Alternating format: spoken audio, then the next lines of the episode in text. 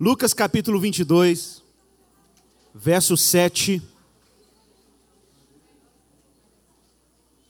Lucas 22, verso 7. Nós estamos indo aí para o nosso penúltimo tema dessa série pascal, né? Páscoa do Exílio à Redenção. E hoje o tema Este é o cálice da nova aliança. Lucas 22, verso 7. Leremos aí até o verso 20, e assim diz o Santo Evangelho. Escute a palavra de Deus. Chegando o dia da festa dos pães sem fermentos, em que se devia sacrificar o cordeiro pascal, Jesus enviou Pedro e João, dizendo: Ide, preparai-nos a refeição da Páscoa para que a comamos. E eles lhe perguntaram: Onde queres que a preparemos? Ele respondeu: quando entrardes na cidade, um homem sairá ao vosso encontro carregando um jarro de água. Segui-o até a casa em que ele entrar. E direis ao dono da casa: O mestre manda te perguntar onde fica o aposento em que ele comerá a refeição da Páscoa com seus discípulos. Então ele vos mostrará uma grande sala mobiliada e fazer ali os preparativos. Eles foram e acharam tudo como Jesus lhes dissera e prepararam a refeição da Páscoa. Chegada a hora, Jesus se pôs à mesa com os apóstolos e lhes disse: Tenho desejado muito comer esta Páscoa convosco, antes do meu sofrimento. Pois vos digo que não comerei mais até que ela se cumpra no reino de Deus. E tendo recebido um cálice e dado graças, ele disse: Tomai, repartiu-o entre vós, porque vos digo que a partir de agora não mais beberei do fruto da videira, até que venha o reino de Deus. Tomando um pão e tendo dado graças, partiu-o e entregou a eles, dizendo: Isso é o meu corpo, que é dado em favor de vós, fazei isto em memória de mim. Da mesma forma, depois da ceia, tomou o cálice, dizendo: Este cálice é a nova aliança no meu sangue, derramado em favor de vós. Amém? Vamos orar? Pai, nós estamos aqui hoje como igreja, carentes do Senhor. Precisamos que o Senhor fale conosco. Mas aprove ao Senhor comunicar a tua palavra por gente como a gente, frágil, vulnerável, sem qualquer condição inata de comunicar a tua palavra. Por isso, precisamos que o Senhor nos use para que a tua palavra seja efetivamente comunicada. Mas também precisamos do teu espírito para acolher a tua palavra. Então, que o Senhor abra o nosso coração, que o Senhor coloque em nós um espírito acolhedor, disposto a receber a tua palavra com alegria. Também nos conceda o discernimento para rejeitarmos aquilo que não é do Senhor e que é comunicado pelo pregador a partir da sua própria vontade. Que o Senhor nos dê condições também de filtrarmos o que não é tua palavra, mas aquilo que for a tua palavra. Que penetre em nosso coração. Que transforme as nossas vidas de forma profunda, Senhor. E que o Senhor nos encha hoje de alegria e fé na obra que Cristo realizou. Que o Senhor nos conceda hoje um pouco mais de sobriedade para enxergarmos as cores, os detalhes da beleza que o Senhor depositou no teu filho Jesus Cristo. E que isso nos alimente, Pai. Que isso nos reconcilie contigo. É a nossa oração em Jesus. Amém. Irmãos, como os irmãos sabem, nós estamos aí diante de um cenário de uma caminhada em direção à obra de Jesus na cruz do Calvário e em direção a sua grande ressurreição. Talvez seja um pouco menos excitante acompanhar essa história, porque de alguma maneira nós já sabemos como essa história há de terminar. Mas se você se colocar no lugar dos discípulos, os discípulos, enquanto caminhavam com Jesus na sua missão, eles iam intensamente experimentando uma recorrente, um recorrente desconforto em relação à missão de Jesus. As expectativas eram muito mistas, as expectativas eram variadas não havia uma clareza sobre o que realmente Jesus estava prestes a fazer na medida que ele caminhava em direção a Jerusalém. essa é uma série, uma série em que nós temos enfatizado esse grande movimento de salvação em que Deus tira o ser humano do exílio, do cativeiro, dessa sensação de desterro que todo ser humano tem e que Israel experimenta em vários eventos históricos da sua relação com Deus. E o clímax, o ápice dessa grande história de salvação, nós encontramos aqui no Evangelho ou nos Evangelhos. Na medida em que Jesus espera ansiosamente comer esta Páscoa com seus discípulos. Mas olha, nós vamos ter que fazer aqui uma prévia dessa jornada pascal. Nós vamos tentar caminhar aqui nessa jornada do domingo de ramos da época de Jesus até a sua última ceia. E cada dia que antecede a sua ressurreição, ou pelo menos até onde nós vamos caminhar hoje, porque nós não podemos fazer spoiler para sexta-feira, nós vamos caminhar até a última ceia. Mas a partir de qual evento? A partir da caminhada de Jesus rumo a Jerusalém, em que os discípulos não sabem se Jesus vai tomar o trono ou o que vai acontecer. Olha, domingo, era um domingo, domingo que antecedeu o domingo da ressurreição. Jesus caminha com seus discípulos rumo a Jerusalém. Abra sua Bíblia, Marcos capítulo 10, verso 33. E vejam que conversa interessante os discípulos travam com Jesus nas vésperas ou nesta peregrinação, nessa caminhada rumo à cidade de Davi. Marcos capítulo 10, verso 33.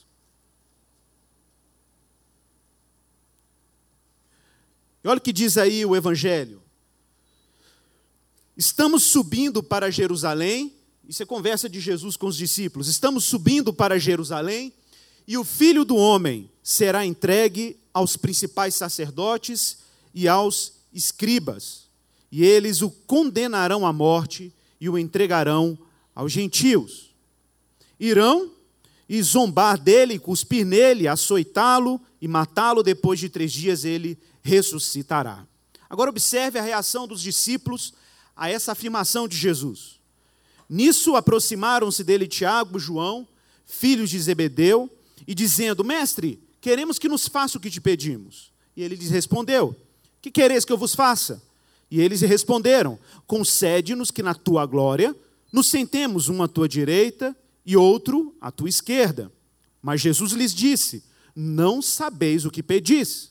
Podeis beber o cálice que eu bebo, ou ser batizado com batismo que eu sou batizado? Eles responderam: Podemos. Mas Jesus lhes disse: Bebereis o cálice que eu bebo, e sereis batizado com o batismo com que eu batizo. Mas ao sentar-se à minha direita ou à minha esquerda, não cabe a mim concedê-lo. Isso é para aqueles a quem está reservado. Então, observe: Jesus já dá um pré-anúncio, porque ele está caminhando a Jerusalém.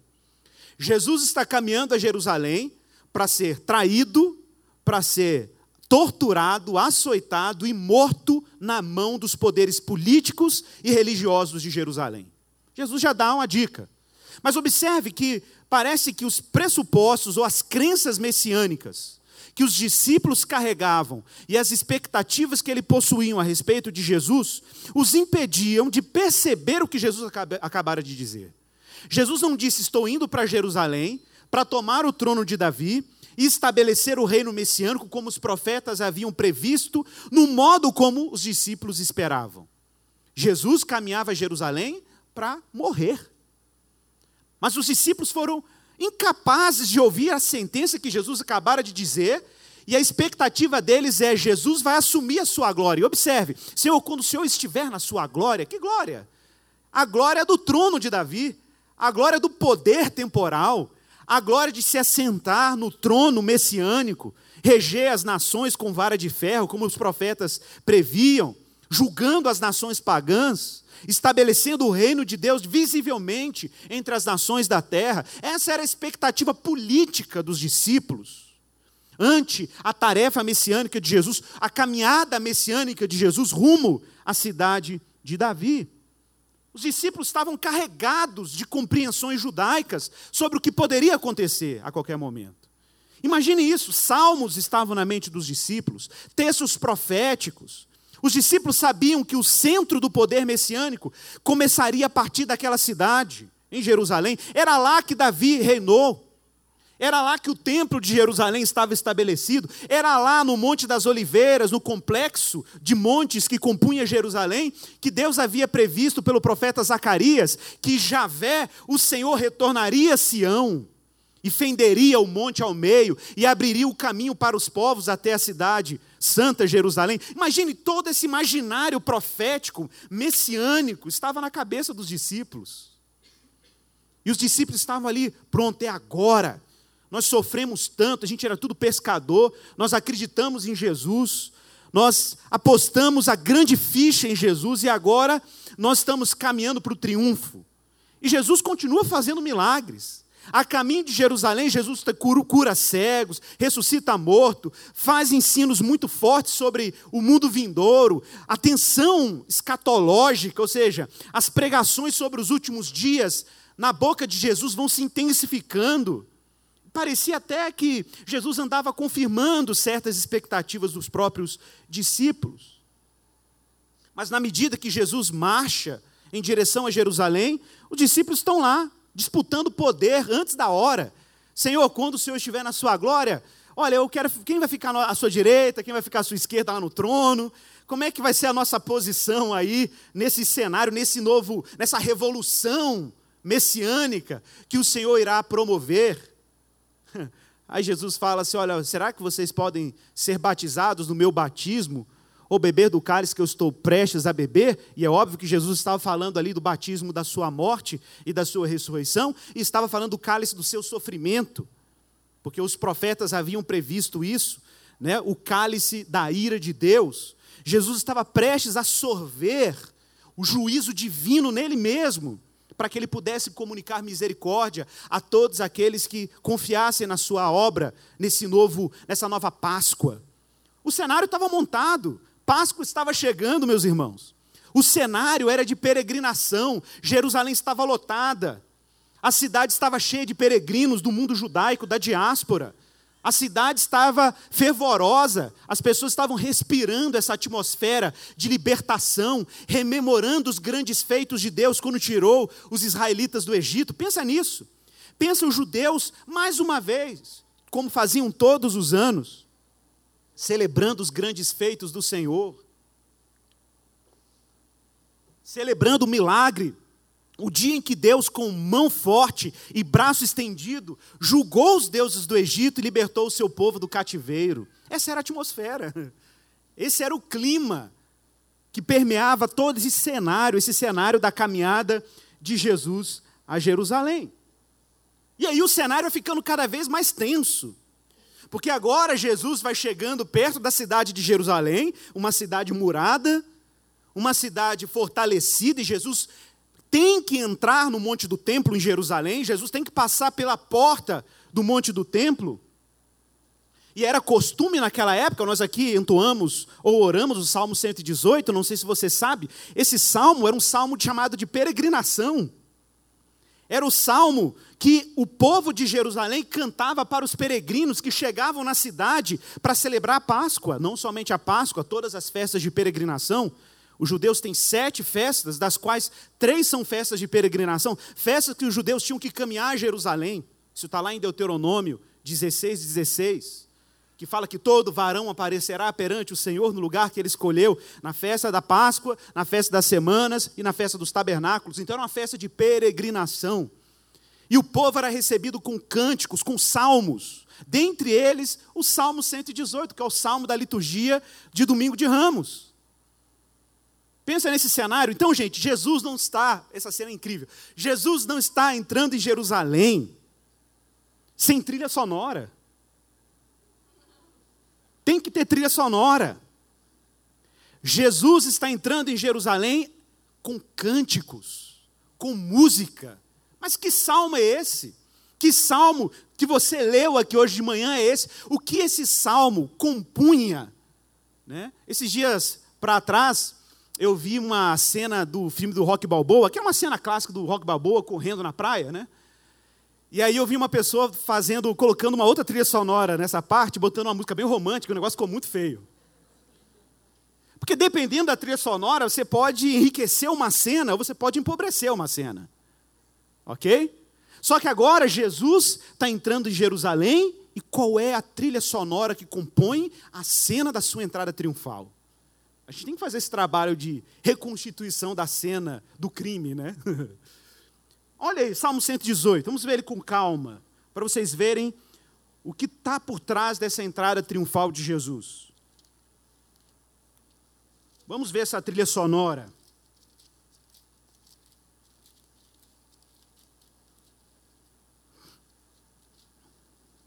Veja bem. Vamos concentrar aí no verso 14 em diante. Primeira coisa que você precisa entender é que esse salmo é um salmo típico de quando os reis de Israel voltavam de suas batalhas. É isso que você precisa imaginar. Era um cântico, uma composição que emergiu de momentos bélicos da história de Israel. Os reis iam para suas batalhas. Lembra de Davi? Davi ia para suas batalhas contra os filisteus. Esse é o pano de fundo, ok? Ele ia para suas batalhas contra os filisteus lá no Antigo Testamento. Batalhava, lutava em nome do Senhor, combatia os inimigos de Israel. E aí ele voltava para Jerusalém com seus guerreiros. Muitos morriam em campos de batalha, outros sobreviviam. E esses que sobreviviam entravam na cidade recebidos com festa recebidos com festas, porque eram os homens que voltaram das batalhas de Javé, das batalhas do Senhor dos Exércitos. Então imagina essa cena. Essa cena, porque é essa cena que vai compor o cenário irônico e ao mesmo tempo né, enigmático de Jesus entrando em Jerusalém. Então, olha o que o Salmo diz, imagine isso. Imagine esse pano de fundo. O Senhor é a minha força e o meu cântico, Ele é a minha salvação. Então, se você sobreviveu uma batalha, é isso que você é mesmo. E é isso que o Senhor é, Ele é a sua salvação. Nas moradas dos justos há um alegre cântico de vitória. A mão direita do Senhor age com poder. Observe que aqui é uma menção aos cantos que já estão sendo ouvidos na medida que os soldados e os guerreiros e o rei de Israel estão chegando na cidade, eles já estão ouvindo de fora dos muros os cânticos de júbilo do povo esperando o seu rei vindo de suas batalhas. Não morrerei. Pelo contrário, viverei e anunciarei as obras do Senhor. Atenção, porque essa frase foi cantada enquanto Jesus está entrando em Jerusalém: Não morrerei. Pelo contrário, viverei e anunciarei as obras do Senhor. O Senhor me castigou dura, duramente, mas não me entregou à morte. Exatamente o que Jesus estava prestes a experimentar no Calvário. Jesus no Calvário abraçaria a justa ira de Deus, e o próprio Deus assumiria a responsabilidade de livrar o seu servo daquele grande dia. O Senhor me castigou duramente.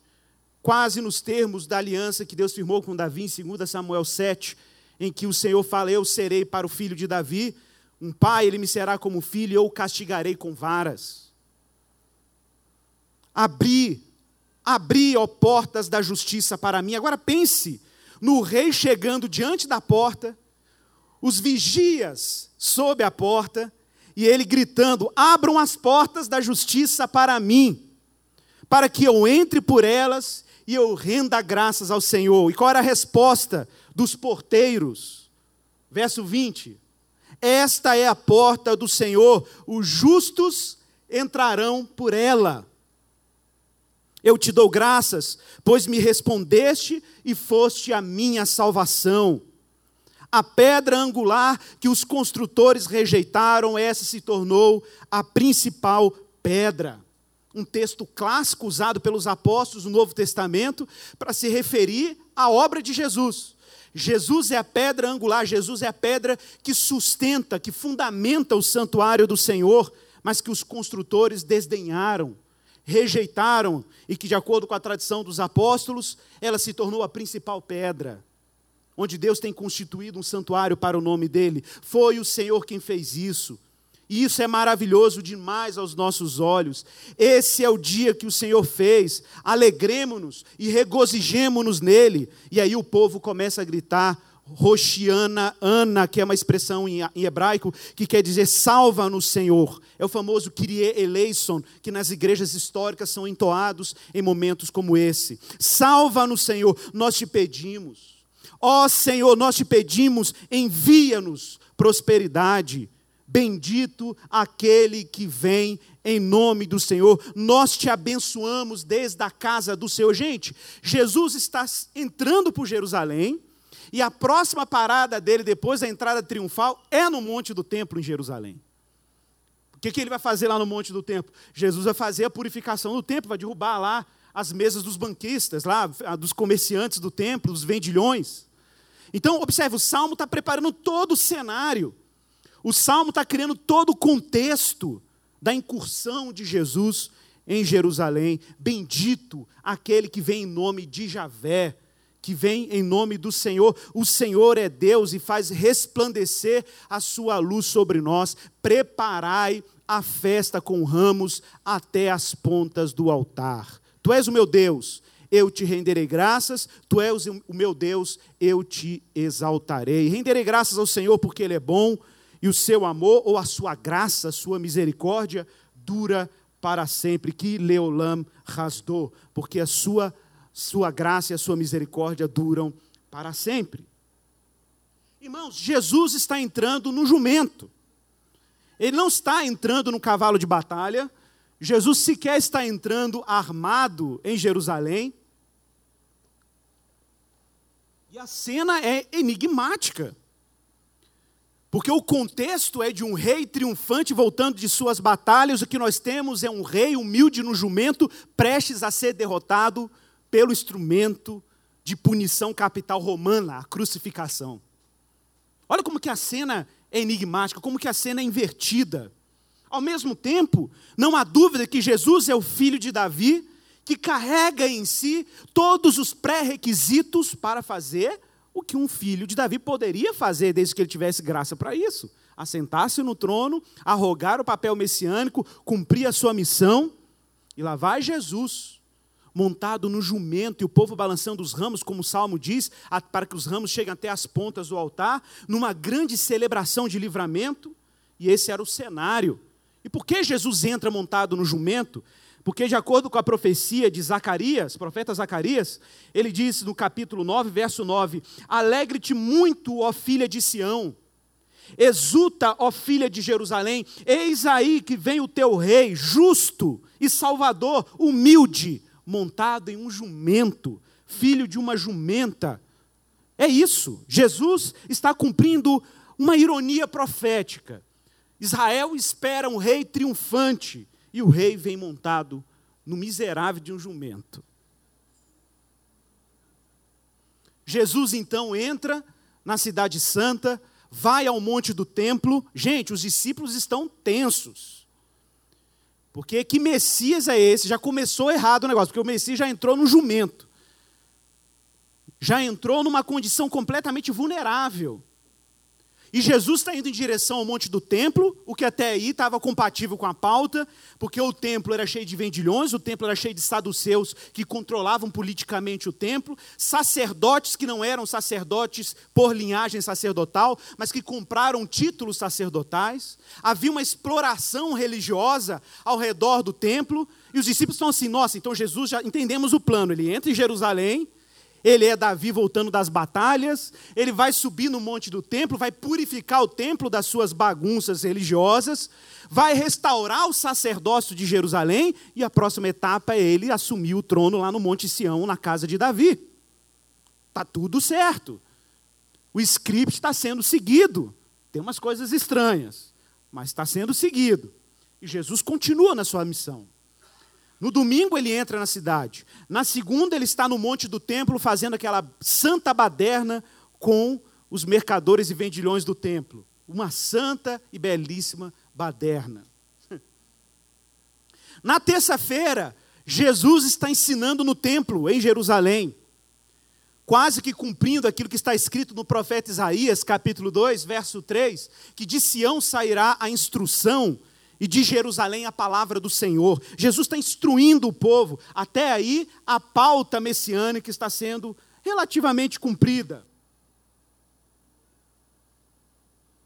Até que Jesus chama os discípulos e os convida a ir para o Monte das Oliveiras, onde Jesus faz uma grande pregação sobre os últimos dias. Está preservado aí em Mateus capítulo 24, é o chamado Sermão Escatológico de Jesus. Jesus fala sobre tudo que estava prestes a acontecer. E, gente, os discípulos saírem do monte do templo e irem para o Monte das Oliveiras, de novo, era um movimento que tinha implicações messiânicas muito sérias. Porque estar sobre o Monte das Oliveiras, primeiro, é estar no lugar onde Davi chorou, depois da traição e dos problemas com seu filho Absalão, quando a arca da aliança volta a Israel. Então o cenário é o cenário do filho de Davi, indo para o Getsemane, lugar que Davi costumava orar. Então está tudo conectado. E Jesus está lá, no Monte das Oliveiras. E de novo, mais uma profecia de Zacarias, que está parecendo prestes a se cumprir, pelo menos é o que os discípulos esperam. Diz lá em Zacarias, capítulo 14, verso 3: Então sairá o Senhor, olha que forte, então sairá o Senhor, Javé vai sair, e pelejará contra essas nações. Aí, então, ótimo, era isso mesmo. O Senhor tem que comprar essa briga com os romanos para a gente. O Senhor vai pelejar contra as nações, contra as nações pagãs. Como pelejou no dia da batalha. Naquele dia, os pés de Javé, os pés do Senhor que retorna a Sião, estarão sobre o Monte das Oliveiras. Está vendo como o cenário está sendo construído? Parece que Jesus está prestes a fazer algo messiânico. Os pés dele estarão sobre o Monte das Oliveiras, de frente para Jerusalém. Zacarias, gente, é o profeta. E ele vai fender o Monte das Oliveiras, dividindo o monte para um lado e para o outro. E o Monte das Oliveiras será fendido, e haverá um vale muito grande. Verso 9: O Senhor será rei sobre toda a terra, e naquele dia um só será o Senhor, e um só será o seu nome. E está lá Jesus no Monte das Oliveiras, fazendo o seu sermão escatológico. Estava tudo pronto, ele fazendo um sermão escatológico. No Monte das Oliveiras, Zacarias profetizando que o Senhor colocaria os seus pés sobre o monte, fenderia. E aí o cenário, de novo, é agora, é agora que ele vai fazer. Não, não é. Jesus chega para os discípulos, volta para a cidade de Jerusalém, e aí os discípulos estão caminhando com ele. E adivinha para onde que Jesus vai? Ele já passou pelo Monte Moriá, que é o monte do templo. Jesus já passou pelo Monte das Oliveiras, que era o monte da profecia de Zacarias. E agora Jesus está indo para o Monte Sião, que era onde era a cidade de Davi. Onde que Davi tinha, classicamente, historicamente, construído aquela cidade como a cidade do grande rei. Como a cidade onde ele regia Israel como governante. E Jesus está indo com os discípulos para lá. Só que chegando lá, Lá em Lucas 22, Jesus diz assim para os discípulos, verso 7. Chegou o dia da festa dos pães ázimos, em que importava comemorar a Páscoa. Jesus, pois, enviou Pedro e João, dizendo: Vá lá, preparem a Páscoa para que a comamos. Agora, observe: o texto diz que importava comemorar a Páscoa. Isso tem duplo sentido. Importava comemorar a Páscoa porque era a Páscoa dos judeus e tradicionalmente os discípulos, claro, eram judeus, tinham que celebrar a festa, mas esta Páscoa de Jesus em particular, há uma preocupação de Jesus e uma ansiedade, um anseio, uma expectativa de Jesus em celebrar essa última Páscoa com os discípulos. Não sei se vocês se lembram quando eu falei que a primeira palavra dessa série nós falávamos sobre sete temas que são típicos da Páscoa dos israelitas lá no Antigo Testamento e que os judeus sempre rememoram em toda a celebração da Páscoa. Quais são os sete grandes atos de Deus que diz respeito à Páscoa do Antigo Testamento e que Jesus está se aproveitando para falar da missão dele? Primeiro, na Páscoa antiga você tinha um rei tirano, que era Faraó. Você tinha um líder escolhido, que era Moisés você tinha o triunfo de Deus e a vitória de Deus ao libertar os israelitas quando ele derrama as pragas, fecha o mar vermelho sobre os soldados de Faraó. Então, Deus triunfa sobre Faraó. Então tem uma vitória divina. Quarto, existe aí um resgate que acontece por um sacrifício.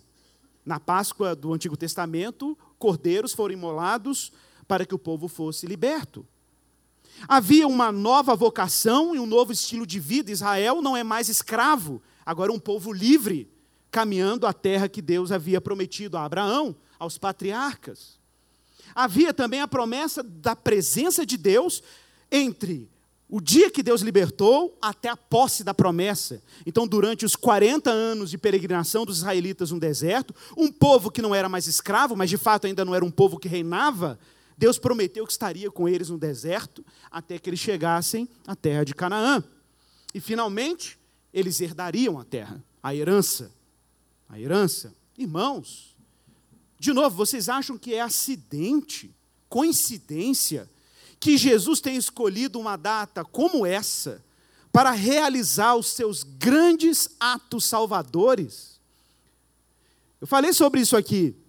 Militarmente, a gente pode achar assim: ah, é muito mais difícil para Jesus, na condição dele, montar um exército e lutar contra os romanos, fazer uma grande revolução e uma grande empreender uma grande, um grande ato de libertação política e tirar os poderes temporais. Meu irmão, Jesus tinha poder sobre demônios. O que são soldados romanos perto de demônios? Jesus chegava, como ele chegou em Gadara, e legiões de demônios tremiam diante dele. O que dirá soldadinhos romanos?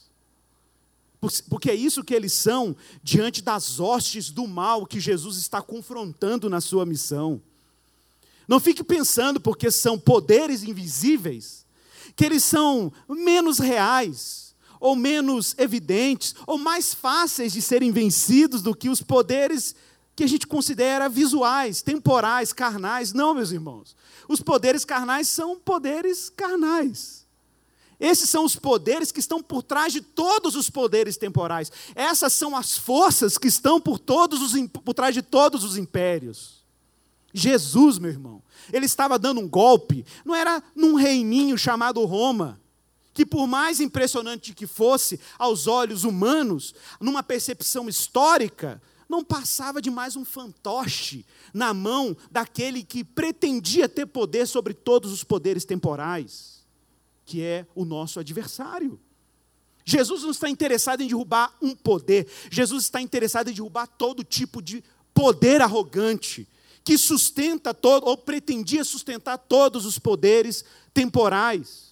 Jesus quer dar um golpe certeiro, meu irmão, para que todo mundo que arrogue poder para si na história saiba que eles estão assumindo um poder que já está nas mãos de um Senhor.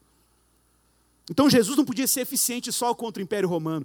Jesus tinha que ser eficiente contra todo o poder que manipula, todo tipo de poder humano. Então o golpe de Jesus é muito mais profundo. A missão de Jesus é muito mais radical.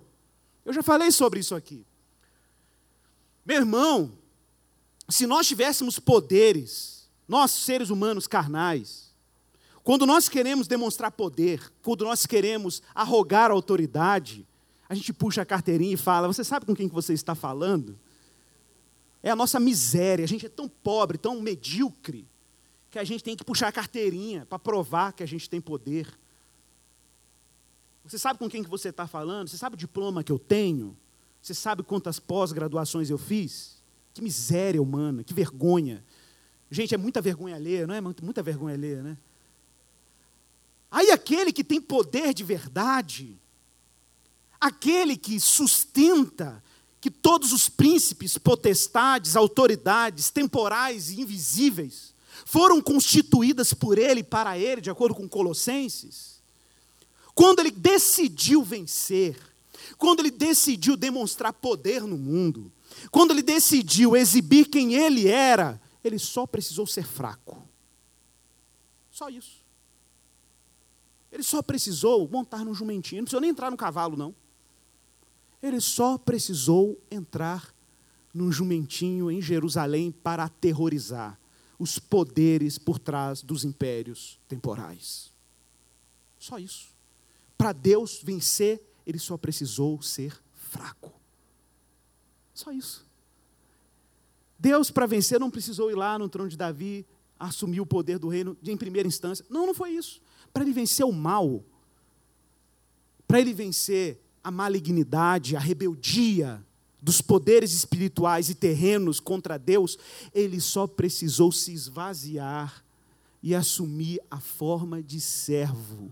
Foi assim que ele deu um golpe letal e definitivo na cabeça da serpente. E é claro que os demônios temem, tremem diante desse evento, porque Jesus não joga o joguinho de poder que os poderes temporais jogam. Jesus não tem que provar nada a ninguém. Satanás está lá, ah, se tu és o filho de Deus, lembra da tentação no deserto? Se tu és o filho de Deus, transforma essas pedras em pães. Lança-te desse monte que os anjos vão te segurar. Jesus podia cair na tentação de querer puxar a carteirinha. Você sabe com quem que você está falando?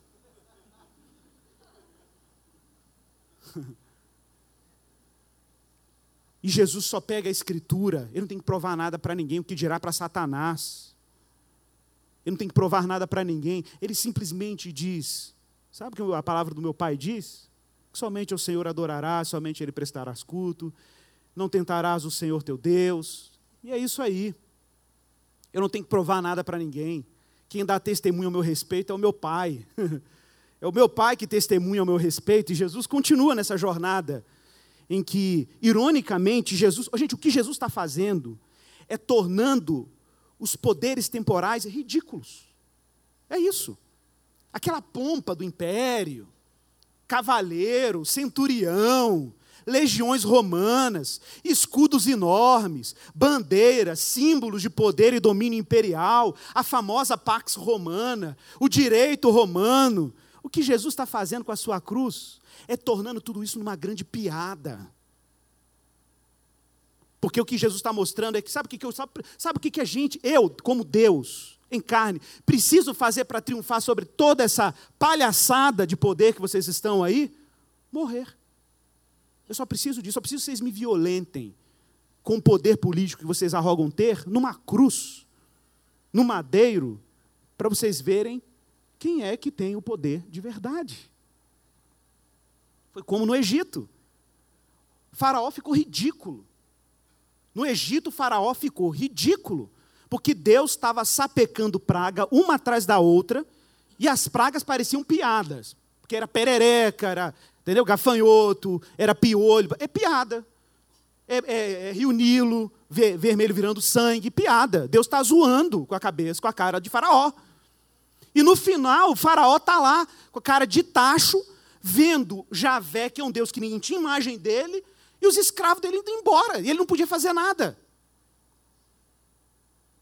Porque a nossa libertação, meu irmão, a sua libertação, é uma grande piada diante dos inimigos. É Deus ironizando seus adversários.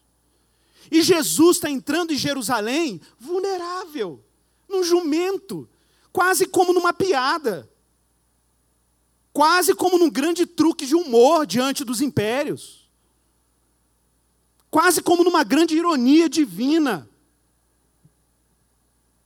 E aí Jesus chega, chama os discípulos e fala: prepara aí um cantinho para a gente comer essa Páscoa, o cenáculo.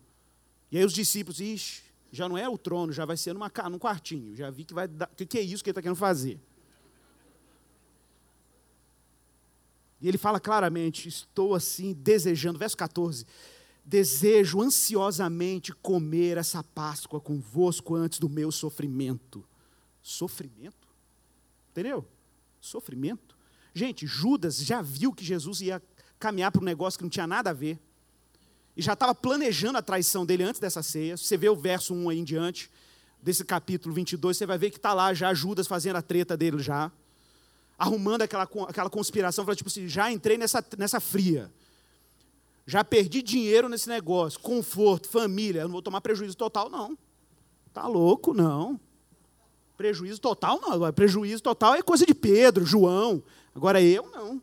Eu vou ganhar algum dinheirinho com esse negócio. Eu já vi que não vai dar nada. Já vi que, vai, que deu ruim, né?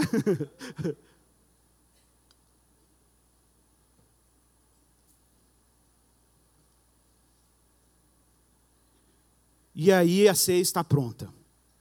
Os discípulos estão deitados sobre a mesa, sabia disso? A cama, ou a mesa, no primeiro século, era uma mesa de no máximo um palmo de altura do chão, em forma de U, e os discípulos estavam deitados sobre a mesa comendo a Páscoa. Essa era uma tradição antiga, uma tradição israelita. Não tinham aquela mesa do Da Vinci, né?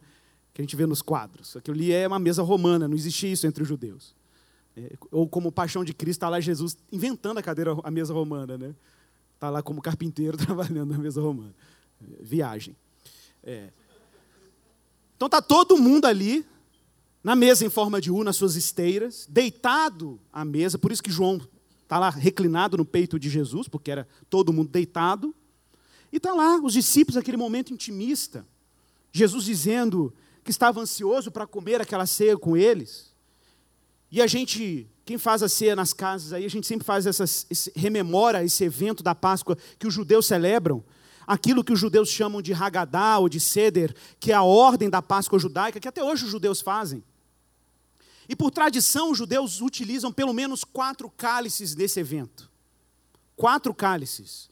E não sei se você se lembra, na ordem de Jesus, de Deus, lá em Êxodo capítulo 12, no, na primeira Páscoa, você tem alguns elementos que os judeus tinham que comer na Páscoa: o cordeiro assado, ervas amargas e pães sem fermentos. Mas não há menção de vinho.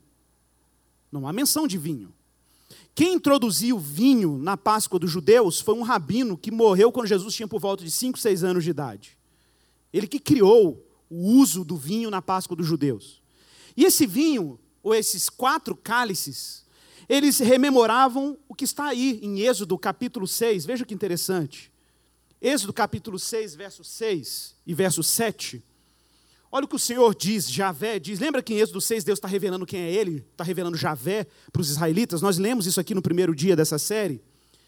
E tem um determinado trecho em que Deus usa quatro palavras, por isso quatro cálices. Deus usa quatro palavras-chave que diz respeito à libertação dos israelitas. Quais são as quatro palavras? Portanto, dize aos filhos de Israel: Eu sou Javé. Vos tirarei debaixo das cargas do Egito, então vos tirarei a primeira palavra. Vos livrarei, segunda palavra, da sua servidão. Vos resgatarei, terceira palavra com braço estendido e com grandes manifestações de julgamento, e tomar-vos-ei por meu povo e serei o vosso Deus, e sabereis que eu sou o Senhor vosso Deus. Então, essas quatro palavras eram os quatro cálices da ceia dos judeus. Agora, atenção para um detalhe que pouca gente percebe no Evangelho de Lucas, na ceia de Jesus. Pouca gente percebe. Porque é o único evangelho que preserva esse detalhe. Olha aí, no verso 17 de Lucas 22.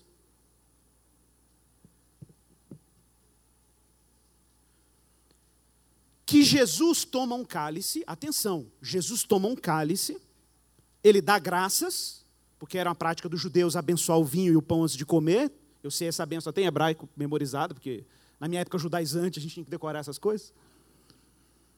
Então ele toma o, o, o cálice, ele dá graças, e ele disse: Tomai e reparti entre vós, porque vos digo que a partir de agora não mais beberei do fruto da videira até que venha o reino de Deus. Aí você fala assim: esse cálice não é o cálice da ceia, não?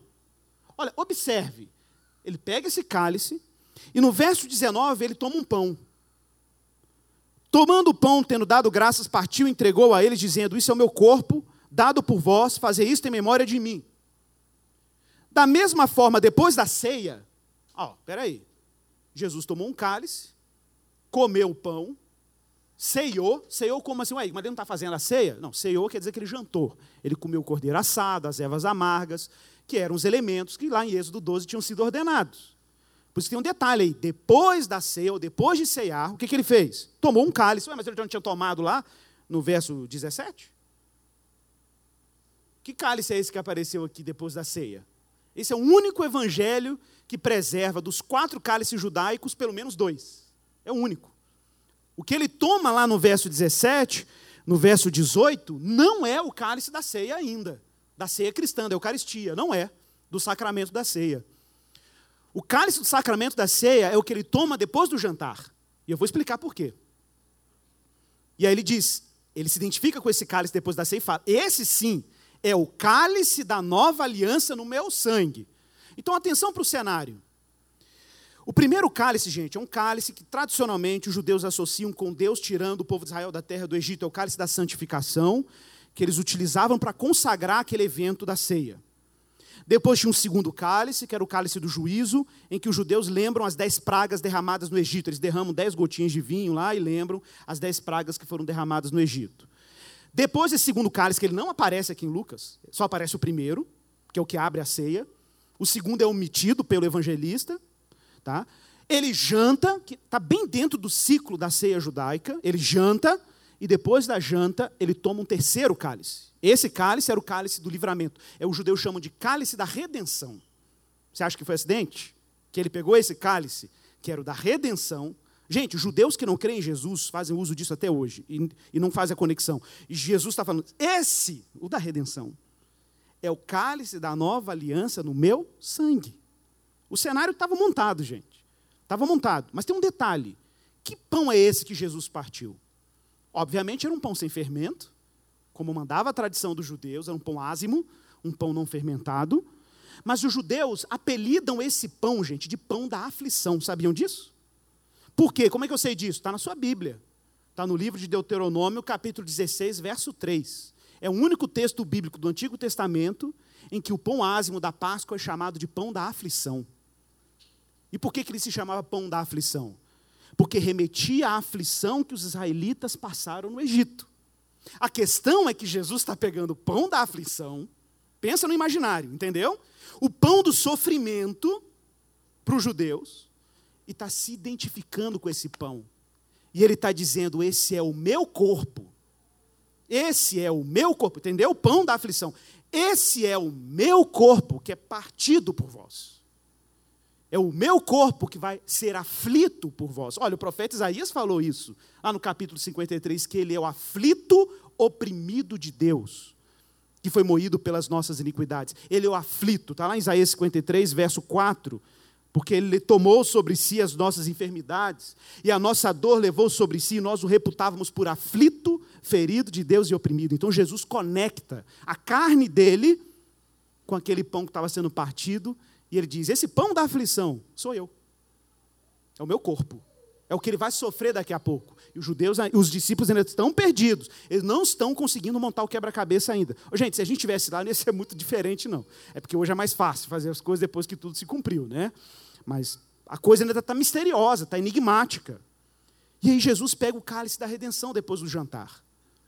Ele pega o cálice da redenção e fala: Olha, esse é o cálice da nova aliança, do novo pacto no meu sangue. O que Jesus está dizendo? Eu estou fazendo uma Páscoa nova. E eu estou tirando vocês de um Egito. Eu estou libertando vocês de um poderoso. Lembra do, dos sete temas? Lá do Egito antigo? Quem é o rei tirano que está sendo vencido agora? É o diabo, o mundo, o pecado. Quem é o líder escolhido? O próprio Cristo. Quem que está triunfando? Jesus está prestes a triunfar na cruz. Qual é o sacrifício dele mesmo na cruz do Calvário? Qual é a nova vocação? De onde que emerge a nova vocação, a nova identidade? A partir da ressurreição, que depois os cristãos dramatizam no batismo. E qual é o consolo que nós temos hoje na nossa peregrinação até a eternidade? Nós temos o consolo do Espírito Santo, a presença de Deus, que nos leva até o dia da nossa herança. O que Deus está fazendo na Páscoa é a reconstituição de um grande êxodo em que Ele está nos levando ao desfrute da sua aliança. E uma coisa super legal, que não aparece em Lucas, mas aparece na Páscoa, na última ceia, na versão de. de não aparece aqui em Lucas, mas aparece em Marcos 13. Marcos 14 e Mateus 26, 30, que depois que Jesus ceiou, depois vem isso aí, Mateus 26, 30. Depois que Jesus ceiou, eles cantaram um hino e subiram, adivinha para onde? Lá vai Jesus de novo. E subiram para o Monte das Oliveiras. Que hino era esse, Igor? Com certeza não era a minha vitória vai ter sabor de mel, irmão. Pode ficar tranquilo. Eu garanto para você que não era esse hino. O que Jesus cantou ali era o chamado Salmos de Louvor, que os judeus entoam, que é o Salmo 113, o 114 até o Salmo 118 eram os cânticos de ralelo, os cânticos de louvor, eram cânticos de alegria. Eles tomavam o último cálice, que era um cálice de louvor, em que Deus fala: Vou tomar vocês como meu povo, e sabereis que eu sou Javé, vosso Deus, que vos tirei da carga do Egito. E aí eles cantavam hinos em júbilo, também depois de quatro vinhos, né, irmão? O povo tem que estar muito alegre mesmo. E aí havia aquele júbilo, aquela festa, aqueles cânticos, né? Aqueles cânticos de louvor. E aí Jesus cantando com os discípulos.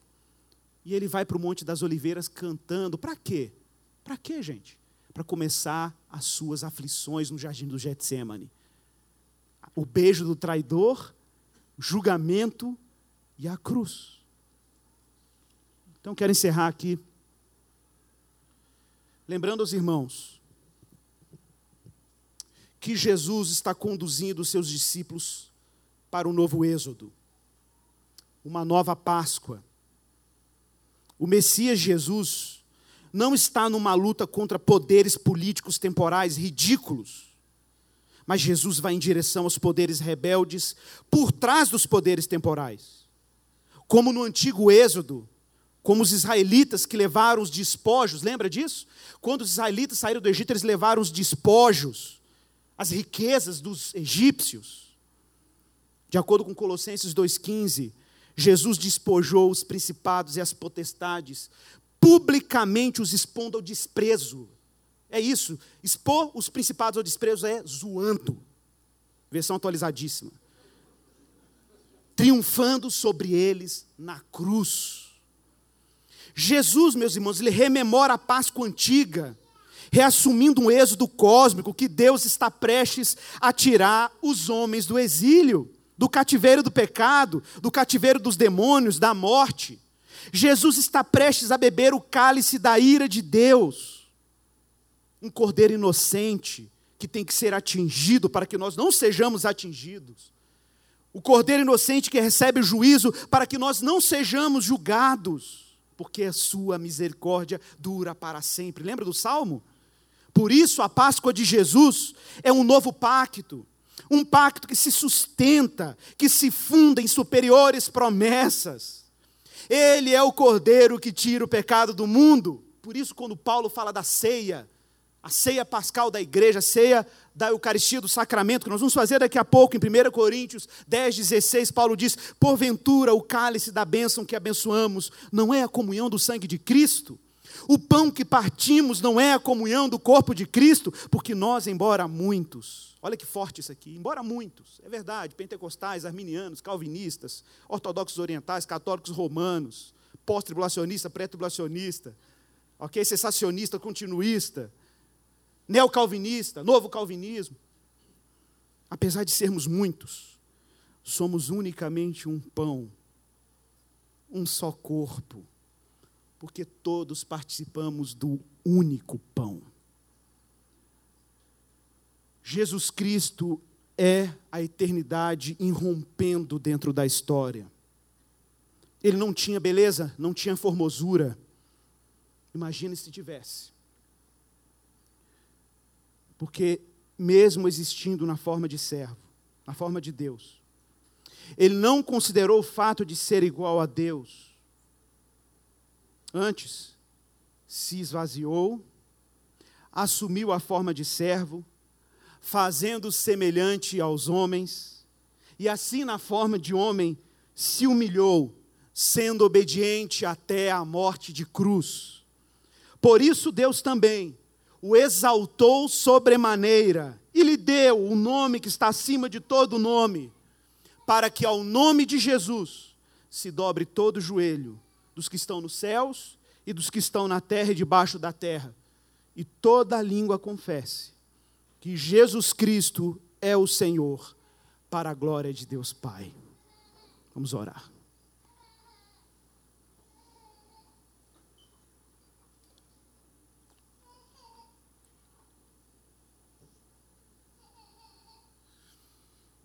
Vou pedir os diáconos que já tragam os elementos.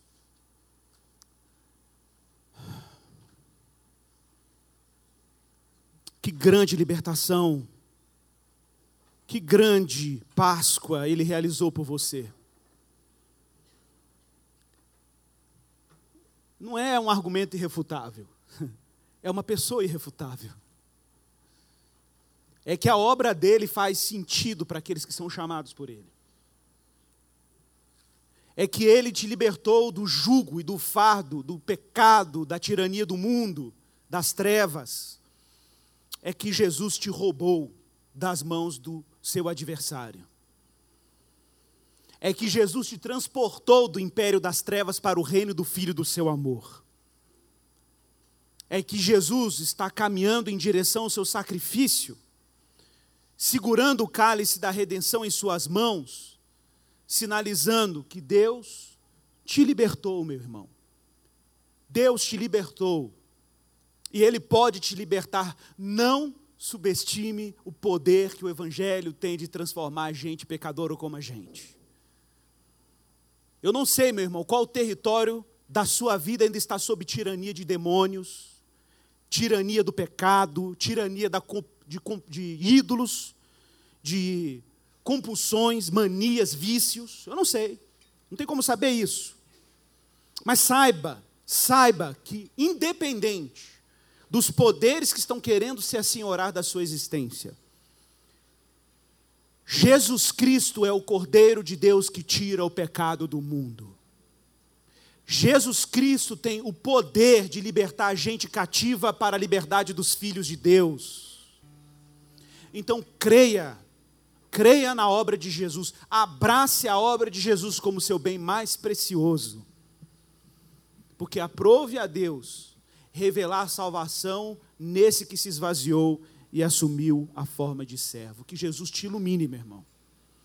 Que o Senhor te dê graça, que você receba esses elementos como sinal visível dessa aliança. Do Cristo que se identifica com o seu sangue e que se identifica com o seu corpo, um povo que partilha de um único pão e de um único sacrifício.